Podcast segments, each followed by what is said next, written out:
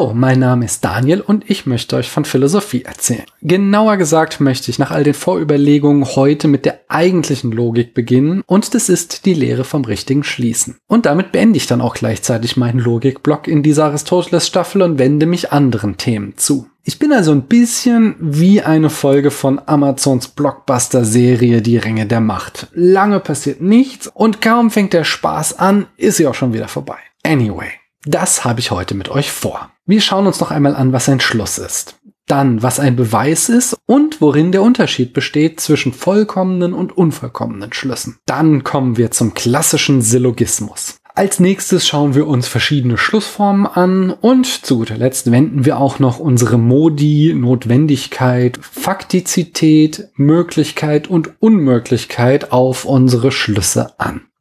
Ich wünsche euch viel Spaß mit der Folge. Auch wenn wir das schon ein paar Mal hatten, sollten wir uns doch noch einmal ganz im Stile von Aristoteles systematisch fragen, was ist es eigentlich? Ein Schluss. Kehren wir dafür noch einmal zu meiner Definition aus der letzten Folge zur ersten Analytik zurück. Aristoteles definierte den Schluss dort als eine Rede, bei der etwas als gegeben angenommen wird. So wie wir alle es in den letzten Jahrzehnten als gegeben angenommen haben, dass unser Gas aus Russland kommt. Und daraus folgt nun etwas anderes notwendig. Also nicht aus dem Gas, daraus folgt nur, das haben wir jetzt nicht mehr, sondern aus dem, dass wir was gegeben annehmen. Mein Teaser in der letzten Folge war folgender. Wenn wir die beiden Sätze hier als gegeben annehmen, erstens, politische Parteien müssen das Grundgesetz akzeptieren, um demokratische Parteien zu sein. Und zweitens, die AfD lehnt das Grundgesetz ab dann folgt daraus jetzt etwas anderes notwendig. Was daraus folgt, habe ich beim letzten Mal noch verschwiegen. Das hole ich jetzt nach. Es folgt nämlich, die AfD ist keine Polit...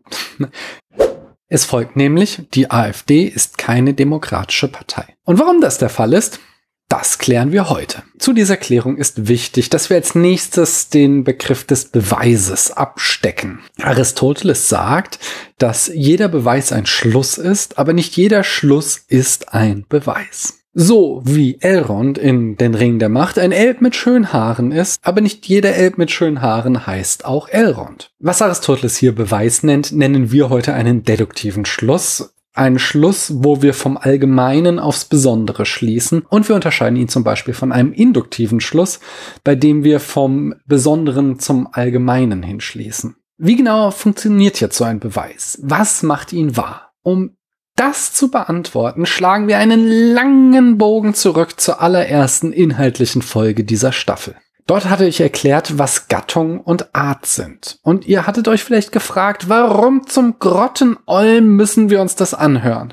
Ganz einfach. Weil der Weg der Deduktion immer von der Gattung zur Art geht. Wenn ich sage, dass die Gattung Auto mit Verbrennungsmotor schlecht fürs Klima ist, dann gilt das auch für die Autoart Porsche. Denn die Autoart Porsche ist per Definition in der Gattung Auto mit Verbrennungsmotor enthalten. Für einen vollkommenen Schluss brauchen wir einen Oberbegriff A, einen mittleren Begriff B und einen unteren Begriff C. Der untere Begriff muss ganz im mittleren Begriff sein und der mittlere ganz oder gar nicht im oberen. Was Ari damit meint, dass ein Begriff in einem anderen ist, hatten wir auch beim letzten Mal. Es bedeutet, dass ich einen Begriff so umformen kann, dass herauskommt, dass der andere in ihm enthalten ist. Allerdings hatte ich das einfach so in den Raum gestellt und nicht erklärt, warum das so ist.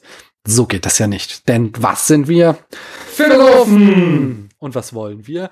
Begründungen! Und diese Begründungen liefern uns eben die Begriffe Gattung und Art. Wenn wir aus A und B auf C schließen wollen, dann muss jedes C in der Art B enthalten sein und jedes oder kein B, dazu kommen wir gleich, in der Gattung A. Mit einem Venn-Diagramm lässt sich das schön veranschaulichen. So können wir sagen, dass Elrond Art zur Gattung Elb mit schönen Haaren ist. Lasst mir das einfach mal durchgehen. Und dass Elb mit schönen Haaren wiederum Art zur Gattung Elb ist. Als Terminus medius, also das B in unserer Begriffsreihe ABC, kann also nur ein Begriff fungieren, der einen anderen in sich trägt und selbst entweder in einem anderen getragen wird oder nicht, je nachdem, welche Art von Schluss wir ziehen wollen. Im Beispiel eben war Elb mit schönen Haaren unser Terminus medius, auch wenn die Haare in keinem Fall medius sind, sondern nichts anderes als primus. Und damit kommen wir endlich zu dem, was man den klassischen Syllogismus nennt. Wenn man A von allen B aussagen kann und B von allen C, dann folgt daraus, dass man A von allen C aussagen kann. Wenn ich von allen Menschen sagen kann, dass sie sterblich sind und von allen Athenern Athenern, dass sie Menschen sind, dann folgt daraus, dass alle Athener sterblich sind. Okay, jetzt fragt euch vielleicht, warum ich das so kompliziert formuliert habe und nicht einfach gesagt habe,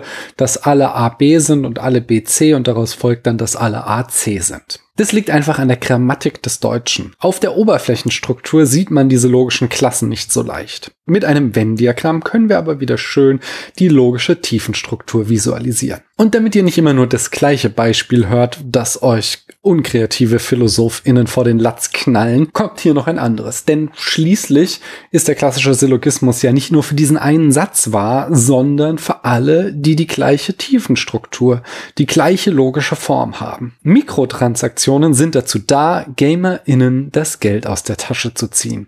Roblox finanziert sich über Mikrotransaktionen. Daraus folgt, Roblox ist dazu da, GamerInnen das Geld aus der Tasche zu ziehen. Diese Konklusion ist wahrscheinlich etwas kontroverser als die, dass alle Athener sterblich sind. Wenn ihr jetzt Hardcore Roblox-Fans seid und schreit, das ist gar nicht wahr, Roblox ist total toll und zieht niemandem das Geld aus der Tasche, dann lautet meine Antwort darauf erstens mein Beileid und zweitens, das ist ein zwingender Schluss, der notwendig aus den Prämissen folgt. Wenn du jetzt darlegen willst, dass Roblox-GamerInnen nicht das Geld aus der Tasche zieht, dann musst du eine der beiden Prämissen angreifen, musst darlegen, dass sie falsch ist. Denn eines ist wichtig zu verstehen. Logik ermittelt die Wahrheit nur aufgrund der Struktur der Sätze. Ob die Sätze inhaltlich wahr sind, steht auf einem ganz anderen Blatt geschrieben. Laut Aristoteles müssen das die Einzelwissenschaften klären. Die Logik kann nicht beweisen, dass Mikrotransaktionen wirklich Gamerinnen das Geld aus der Tasche zieht.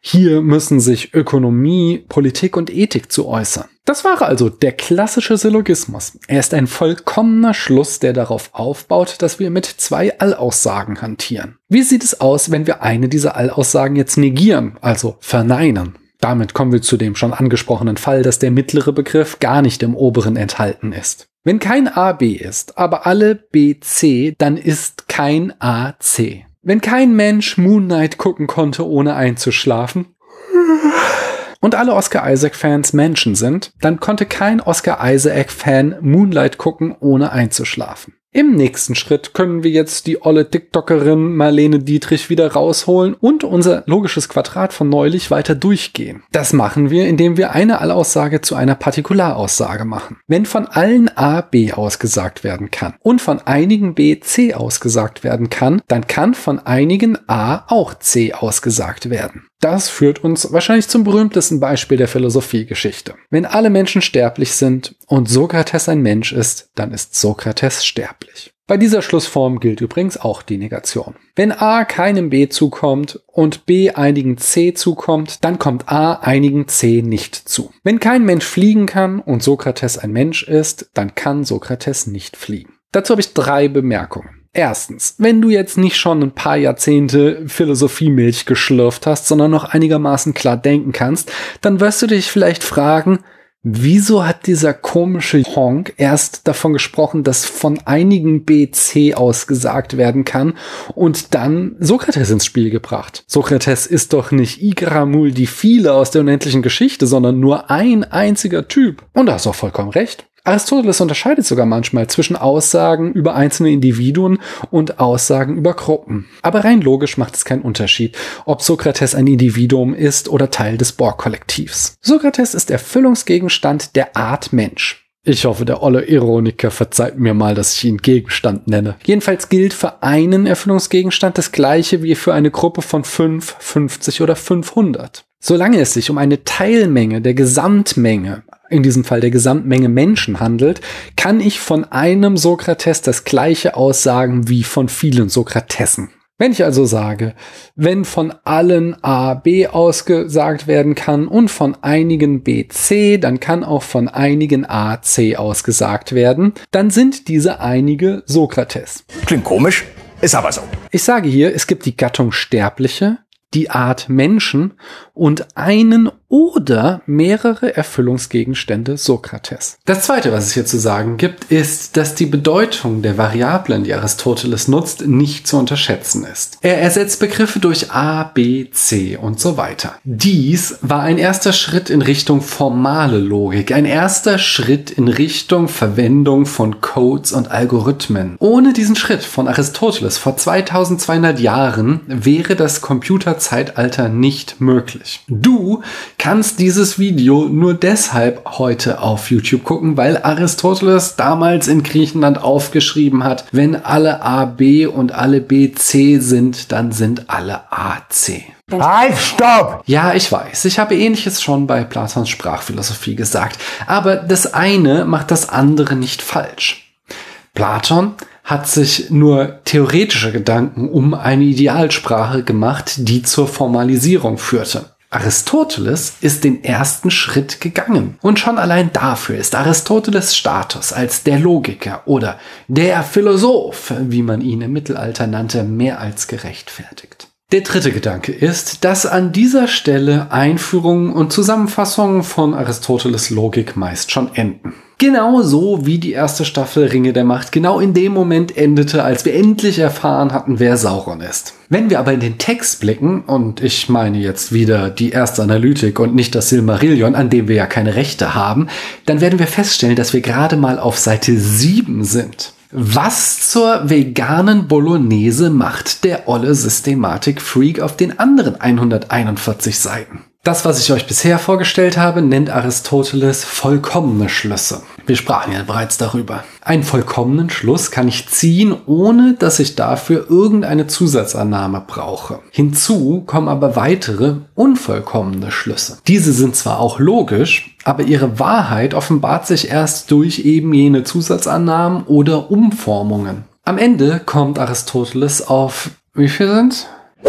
Am Ende kommt Aristoteles auf drei Figuren von Schlüssen mit jeweils vier bis sechs Untergruppen. Die haben so ulkige Namen, als kämen sie direkt aus House of the Dragon. Sie heißen beispielsweise Barbara, Ferio, Barocco oder Datisi. Allerdings hat Aristoteles die gar nicht selbst benannt, das geschah erst im Mittelalter. Nachdem der olle Philosoph jetzt die verschiedenen Schlussformen etabliert hat, kommt er um die Ecke mit Sordle Kines, wir kennen jetzt die Schlüsse, aber ich habe euch vorhin ja schon verklickert, dass es Notwendigkeit, Möglichkeit, Faktizität und Unmöglichkeit gibt. Wie sehen unsere Schlüsse denn aus, wenn wir diese Modi auf sie anwenden? Und das dann noch alles schön durchwürfeln. Nachdem er das gemacht hat, fragt er sich dann auch noch, was eigentlich Fehlschlüsse sind. Ich könnte jetzt jede einzelne Prüfung, jeder möglichen Schlussfolgerung der ersten Analytik mit euch durchgehen. Aber dann könnte ich diesen Kanal auch gleich dicht machen, denn niemand könnte das durchstehen.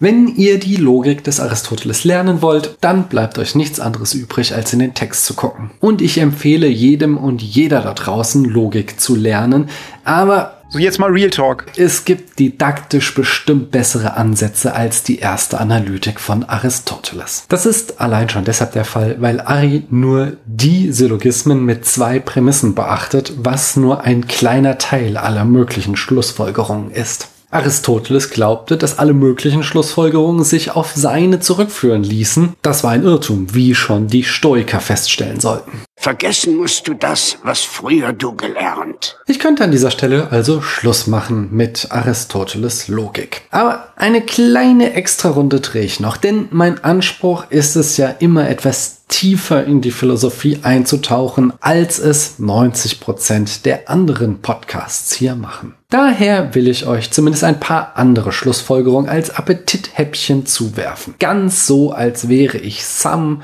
ihr wärt Frodo und die Logik wäre Lembas. Schauen wir uns zunächst einen unvollkommenen Schluss an. M wird von keinem N, aber von allen X ausgesagt. Daraus folgt, dass x keinem n zukommen kann. Der Schluss ist unvollkommen, da er zunächst umgeformt werden muss, damit sich beweisen lässt, dass er wahr ist. Die Regel der Umformung, die hier angewendet wird, haben wir beim letzten Mal kennengelernt, nämlich, dass eine allgemeine Verneinung allgemein konvertibel ist. Wenn m keinem n zukommt, dann gilt das auch andersrum.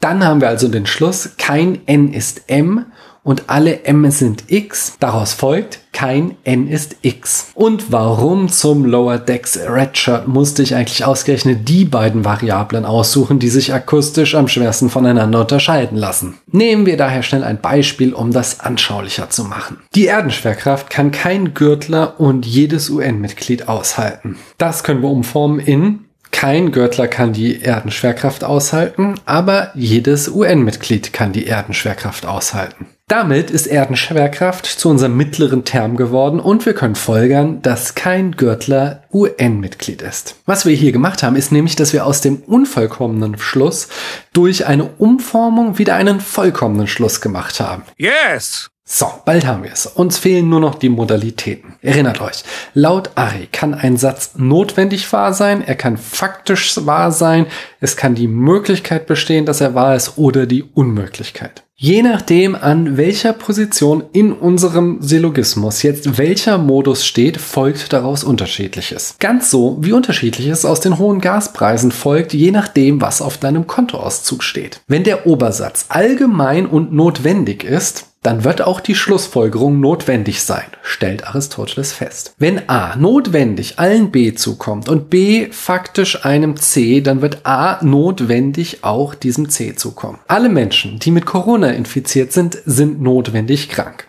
Wenn ein hustender Mensch faktisch mit Corona infiziert ist, dann ist er auch notwendig krank. Und das gleiche gilt natürlich auch für die notwendige Negation eines allgemeinen Obersatzes. Wenn A aber nur faktisch einem B zukommt, B hingegen notwendig einem C, dann ergibt sich daraus kein notwendiger Schluss. Denn es besteht immer noch die Möglichkeit, dass A keinem C zukommt, auch wenn es faktisch so ist. Alle kranken Menschen sind faktisch mit Corona infiziert. Ein kranker Mensch hustet notwendig. Dann ist in diesem Fall der Hustende faktisch mit Corona infiziert, aber nicht notwendig. Übrigens folgt aus dem aktuellen Herbst, dass wir alle wieder Masken tragen sollten, um unser Gesundheitssystem zu entlasten. Okay, wie sieht es mit der Möglichkeit aus? Oder wie man sie auch nennt, mit der Kontingenz. Etwas ist möglich, stellt Ari fest, wenn es weder notwendig noch unmöglich ist. Eine spannende Eigenschaft der Möglichkeit ist, dass sie sich im Gegensatz zur Notwendigkeit und Unmöglichkeit umkehren lässt und immer noch wahr ist. Es ist möglich, dass x und es ist möglich, dass nicht x können beide wahr sein. Hingegen kann es ist notwendig, dass x und es ist notwendig, dass nicht x nicht beide wahr sein und genauso mit der Unmöglichkeit. Und jetzt präzisiert Ari nochmal, dass es zwei Verwendungen von Kontingenz gibt und löst damit den Widerspruch auf, der sich aus den unterschiedlichen Verwendungen in Deinterpretationen und am Anfang der ersten Analytik ergab. Wir nennen etwas kontingent, wenn es faktisch sein kann, aber weder notwendig ist noch unmöglich. In dieser Verwendungsweise ist es faktisch so, dass Deutschland zu Beginn des 21. Jahrhunderts eine Demokratie ist. Es ist aber unmöglich, dass Deutschland von einem Drachen regiert wird. Dreams didn't make us kings. Dragons did. Allerdings ist es notwendig, dass Deutschland, sofern es existiert, ein Land ist. In der zweiten Verwendungsweise von Kontingenz meint sie, etwas kann die Möglichkeit besitzen, etwas zu sein, was es noch nicht ist. Die FDP hat die Möglichkeit, im niedersächsischen Landtag zu sitzen, tut dies aber faktisch nicht. Okay, zutreffender ist vielleicht ein Samenkorn, trägt die Möglichkeit, ein Baum zu werden in sich, ist dies aber faktisch noch nicht. Merkt euch das, wir kommen im Zuge der Metaphysik noch einmal darauf zurück. Wir können jetzt alle Schlüsse, die wir kennengelernt haben, mit einer möglichen und einer faktischen Prämisse ziehen. Wenn eine Prämisse möglich ist, folgt daraus immer ein Schluss der Möglichkeit. Genauso fällt es sich mit einer notwendigen Prämisse und einer möglichen. Wenn alle Sessel notwendigerweise Sitzgelegenheiten sind und einige Sessel möglicherweise blau, dann sind einige Sitzgelegenheiten möglicherweise blau. So, Jetzt habe ich euch wirklich genug gelangweilt. Es wird Zeit, dass wir die Logik hinter uns lassen. Wärt ihr StudentInnen der Philosophie im Mittelalter, dann hättet ihr jetzt euer Grundstudium absolviert. Ihr hättet quasi einen Bachelor in Philosophie erworben. Ihr habt die Grundlagen gelernt, um Philosophie zu betreiben und könnt die jetzt im weiteren Verlauf auf philosophische Inhalte anwenden. Ihr habt jetzt das Handwerkszeug gelernt, um euch mit den wirklichen Inhalten der Philosophie zu beschäftigen beschäftigen. Doch bevor wir uns mit der erhabensten und abgehobensten aller philosophischen Disziplinen beschäftigen, der Metaphysik, machen wir erst einmal eine kleine Pause und werden beim nächsten Mal uns einem anderen Thema zuwenden. Ihr dürft gespannt bleiben. Doch halt, bevor ihr geht, habe ich noch eine letzte Schlussfolgerung für euch. Wenn alle Philosophieinteressierten gerne richtig gute Podcasts hören wollen und die AbonnentInnen dieses Podcasts regelmäßig richtig gute Folgen zu hören bekommen, dann sollten alle Philosophieinteressierten diesen Podcast abonnieren. Na, wer findet den Fehler? Ich danke euch, dass ihr mir eure Zeit geschenkt habt.